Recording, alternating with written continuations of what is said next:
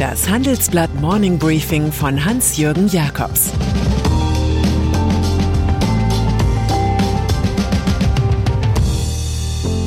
Guten Morgen allerseits. Heute ist Freitag, der 11. Juni, und das sind heute unsere Themen. Bleiben oder gehen, Typologie der Rücktritte. Ruf nach dem Digitalministerium und Bert Rürups Rentenwahrheiten. Nach einer kurzen Unterbrechung geht es gleich weiter. Bleiben Sie dran. Wie geht es weiter mit der Europäischen Union? Präsidentschaftswahlen in den USA, EU-Parlamentswahlen, geopolitische Krisen und wirtschaftliche Schwierigkeiten. Wir suchen Lösungen für diese Herausforderungen. Am 19. und 20. März auf der digitalen Europakonferenz von Handelsblatt, Die Zeit, Tagesspiegel und Wirtschaftswoche. Über die Zukunft Europas sprechen wir mit Bundeskanzler Olaf Scholz, Wirtschaftsminister Robert Habeck und vielen mehr. Kostenlose Anmeldung unter europe20xx.de. Typologie der Rücktritte.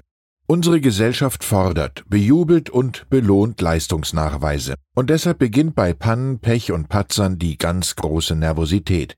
Wir sehen das aktuell bei mehreren Fast-Rücktrittsfällen, eine Typologie. Da ist der Münchner Kardinal Reinhard Marx, der wollte nach den vielen Missbrauchsfällen in der katholischen Kirche abtreten. Papst Franziskus bat ihn zu bleiben, ein inakzeptabler Rücktritt also. Ungläubige denken aber, es könne ein inszenierter Nichtrücktritt sein. Anders verhält es sich beim Kölner Kollegen Rainer Maria Wölki. Der Kardinal macht weiter, obwohl mittlerweile päpstliche Visitatoren sein mögliches Missbrauchsversagen detektivisch prüfen. Das ist der ignorierte Rücktritt. Alfons Hörmann wiederum, Präsident des Deutschen Olympischen Sportbunds, hat für den September eine Vertrauensfrage angesetzt. Der anonyme Brief eines Insiders schildert ein Klima der Angst in der Verbandszentrale. Die Ethikkommission riet daraufhin zu Neuwahlen, klarer Fall von vertagtem Rücktritt. Bei der Linken wiederum haben Genossen ein Parteiausschlussverfahren gegen die unbotmäßige, weil freidenkende Sarah Wagenknecht beantragt.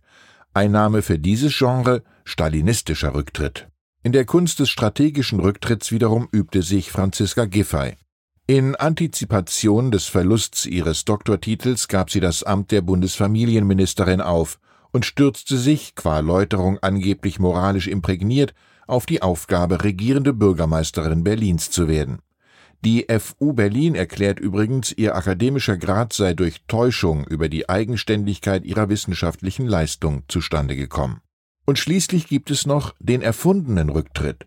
Über den kann man auf Social Media resonieren, als sei er wahr. Spiegelkolumnistin Bettina Gauss malte aus, wie toll es wäre, wenn Annalena Baerbock an Robert Habeck übergäbe. Dann gelang sie zum Schluss, so käme es garantiert nicht. Das bin ich ganz und gar nicht, sagt Baerbock denn auch selbst dazu. Konfuzius machte es sich zu einfach. Wird man gebraucht, erfüllt man seine Pflicht, wird man nicht mehr gebraucht, so zieht man sich zurück. Man merkt, in der modernen Statusökonomie denken die meisten, sie werden gebraucht, weil sie schon immer gebraucht wurden. Nur wenige wissen, dass Rückschritt Fortschritt sein kann. Ruf nach dem Digitalministerium. Eine große Zukunftsaufgabe ist Government Technology, kurz GovTech. Wie schnell wird der Staat digital fit? Viele Bürger sind nämlich mit dem real existierenden Bleistift- und Faxregime unzufrieden. Auf dem ersten GovTech-Gipfel des Handelsblatts forderten Spitzenpolitiker mehr digitalen Schwung. Mit Werf plädiert Unionskanzlerkandidat Armin Laschet für ein Digitalministerium. Wenn sich nichts tue, dann werde das irgendwann auch zu Misstrauen in staatliche Institutionen führen. Das Ziel sei, so FDP-Vormann Christian Lindner, Government as a Platform. Dagegen sieht SPD-Rivale Olaf Scholz ein neues Ministerium kritisch. Digitalisierung solle Chefsache sein. Da ist er nahe bei den Grünen, die eine Digitalisierungstaskforce im Kanzleramt wollen, die sich mit NGOs und Start-ups vernetzt. Der Co-Parteichef der Grünen, Robert Habeck, fordert, staatliche Kernbereiche binnen einer Legislaturperiode zu digitalisieren. Wenn wir jetzt bei den Grünen sind. Ihr Parteitag an diesem Wochenende wird von zwei Fragen beherrscht. Erstens, wann stoppt der Umfragerückgang? Zweitens, bekommt Kanzlerkandidatin Annalena Baerbock das noch hin? Gestern Abend musste sie in der ARD wieder ihre Fehler erklären. Ihre zuvor geschönten Angaben im Lebenslauf seien nun korrekt. Verbände und Unternehmen befürchten, auf Druck der Basis werde sich bei den Grünen ein schärferer Ökokurs zusammenruckeln. Wer die Transformation wolle, dürfe nicht ständig neue Hemmnisse ins Spiel bringen, sagt etwa Evonik-Chef Christian Kuhlmann. Der Präsident des Verbands der chemischen Industrie meint auch, Gaspedal und Bremse funktionieren nicht gleichzeitig. Trendviertel. Nach einer Dekade Betongold sind Experten vorsichtiger, wenn es um Immobilien geht und raten dennoch zum überlegten Kauf. Das ergibt sich aus unserem Wochenendtitel zu den Trendvierteln, einem jährlichen Klassiker im Handelsblattangebot.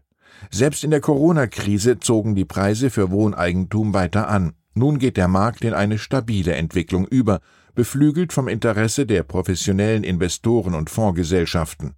Exakte Daten bekommen Sie in der aktuellen Ausgabe zu Berlin-Potsdam, Aachen und Herne-Gelsenkirchen. Bert Rürups Rentenwahrheiten es gibt wenig Politikfelder, auf denen man so gut in der Zukunft lesen kann wie in der Rentenversicherung. Handelsblatt-Chefökonom Bert Rürup schreibt dazu, Deutschland stehe kurz vor dem Beginn eines massiven, fast 20 Jahre anhaltenden Alterungsschubs. Der könne, wenn nicht gegengesteuert wird, das Rentensystem an den Rand des Zusammenbruchs bringen. Anfang der Woche hat der wissenschaftliche Beirat beim Bundeswirtschaftsministerium die gerne mit der Gießkanne hantierenden Politiker in den Realitätsschock versetzt. Heute fließen bereits 25 Prozent des Bundeshaushalts in die Rentenkassen, bis 2060 dürften es sogar 55 Prozent sein. Eine Alternative ist, länger zu arbeiten.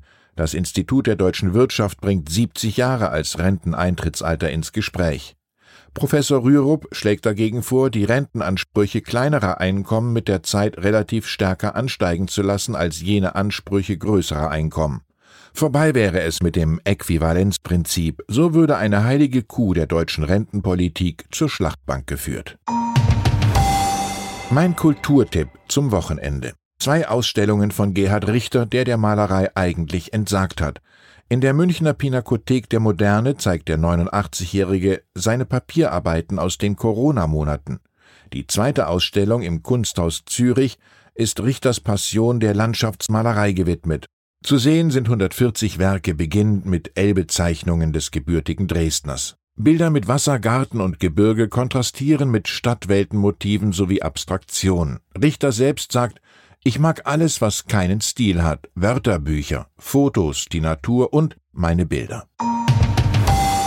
Und dann ist da noch Markus Braun. Er ist die Zentralfigur des Bösen in Presseartikeln, Büchern und Filmen zum Untergang von Wirecard. Der langjährige CEO mit dem selbstgepflegten Steve Jobs Touch wird nach unseren Informationen in der zweiten Jahreshälfte mit zwei weiteren Managern angeklagt. Der Vorwurf der Staatsanwaltschaft München I lautet gewerbsmäßiger Bandenbetrug, Untreue und Marktmanipulation. Im schlimmsten Fall drohen zehn Jahre Haft. Mitte 2020 könnte der Prozess starten. Wo aber das mutmaßliche kriminelle Mastermind Jan Masalek abgeblieben ist, konnte auch Interpol bisher nicht ermitteln. Ich wünsche Ihnen ein entspanntes Wochenende. Es grüßt Sie herzlich Ihr Hans-Jürgen Jakobs. Das war das Handelsblatt Morning Briefing von Hans-Jürgen Jakobs, gesprochen von Peter Hofmann.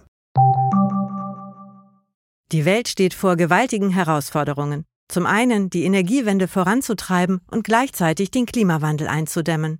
Und auch der Energieträger Wasserstoff gewinnt weltweit immer mehr an Bedeutung. Doch wie geht es weiter? Erfahren Sie mehr auf dem Handelsblatt Wasserstoffgipfel 2024 am 12. und 13. Juni in Essen. Infos unter handelsblatt-wasserstoffgipfel.de. Mit dem Vorteilscode Wasserstoff 2024 erhalten Sie einen Rabatt von 15% auf die Tickets.